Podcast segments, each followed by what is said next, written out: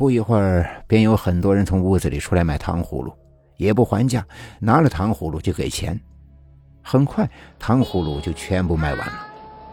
张老汉的心里啊，这别提有多美了，笑的是连腮帮子都快咧到了耳朵根子，心想：白天不开张，晚上都卖出去了，今天可是大发了。于是便哼着小曲，沿着一条宽阔的大路往家走。骑了大概有两个多小时，张老汉就纳闷了：两个小时应该能看到村口了。于是又骑了一个多小时，还是没有找到村口。张老汉此时的心里啊，已经开始打退堂鼓了。回头看了看后边，是一片荒地，于是呢也没敢停车，就这样一直骑着，好像是不知道累一样。不知道过了多久。张老汉听到了一声公鸡的鸣叫，心里顿时就是一个机灵。张老汉眼睛直直勾勾的看到东方已经是鱼肚见白，刚才迷迷糊糊的，好像是在做梦一样。难道自己已经骑了一宿了？他揉了揉眼睛，也不知道自己骑到了哪里。于是他两腿一使劲，想要撑住地面，停下车看看。这一撑，就感觉到腿一软，啪的一声，人仰马翻的摔到了地上。张老汉疼的是哎呦哎呦的直叫，被这一摔呀，也便清醒了几分，揉了揉腰，站了起来，看了看四周，一看不要紧，哪里有什么大路呀，全部都是一片一片凸起的小土包。张老汉一看到这样，心都顿时凉了半截，这是小坟头呀。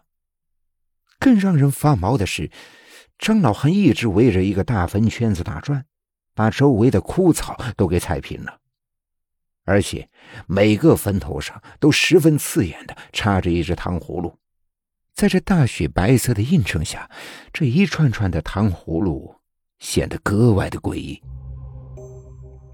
张老汉看到这景象，任他胆子再大，也给吓破胆，两条腿就跟不是自己的一样。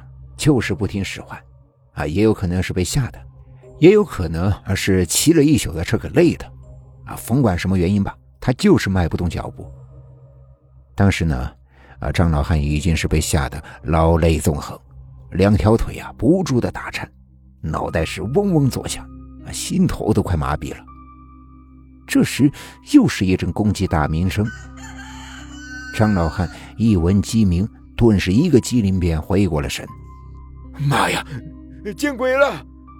突然间大叫着蹦了起来，车也不要了，疯了一样的连滚带爬的跑。有些人呢，是慌不择路，可这张老汉呢，误打误撞的，还竟然找对了方向，一口气跑回了村子。到村口的时候，便倒地不省人事。还是村里的王二嘎早起放羊的时候，发现了他晕倒在了村口，把他呢送回了家。要说这张老汉呢，啊，也是个财迷。醒来的时候还念念不忘他那装钱的袋子，于是便有气无力的让老二把那钱袋子拿来。张老汉手里攥着这钱袋子，心里是一阵感慨：“哎呦，真他娘的是邪门来敲门，邪门到家了！这回啊，我我可能是真的遇到鬼了。哎，好在我这钱袋子没有丢呀。”于是他拍了拍那钱袋子，颤悠着手去掏里面的钱，拿出来一看，就连旁边的几个孩子都是一声的尖叫：“这哪里是人民币呀？这他娘的是一沓子死人的票子呀！”张老汉惊吓过度，一下子眼一翻便抽了过去，不省人事。就这样一直昏迷了三天三夜。当张老汉再次睁开眼睛的时候，他感觉到自己好像是枕着一堆毛毛，非常的痒。于是他顺手一摸，竟然是一堆头发。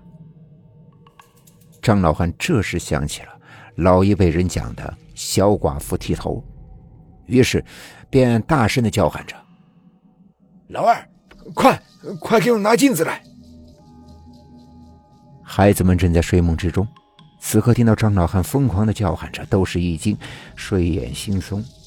看到眼前的父亲，愣了一下，然后拼命的揉了揉眼睛，定睛一看，战战兢兢的说道：“爸，你，你的头发呢？”今天的故事就讲到这里了，点个关注吧，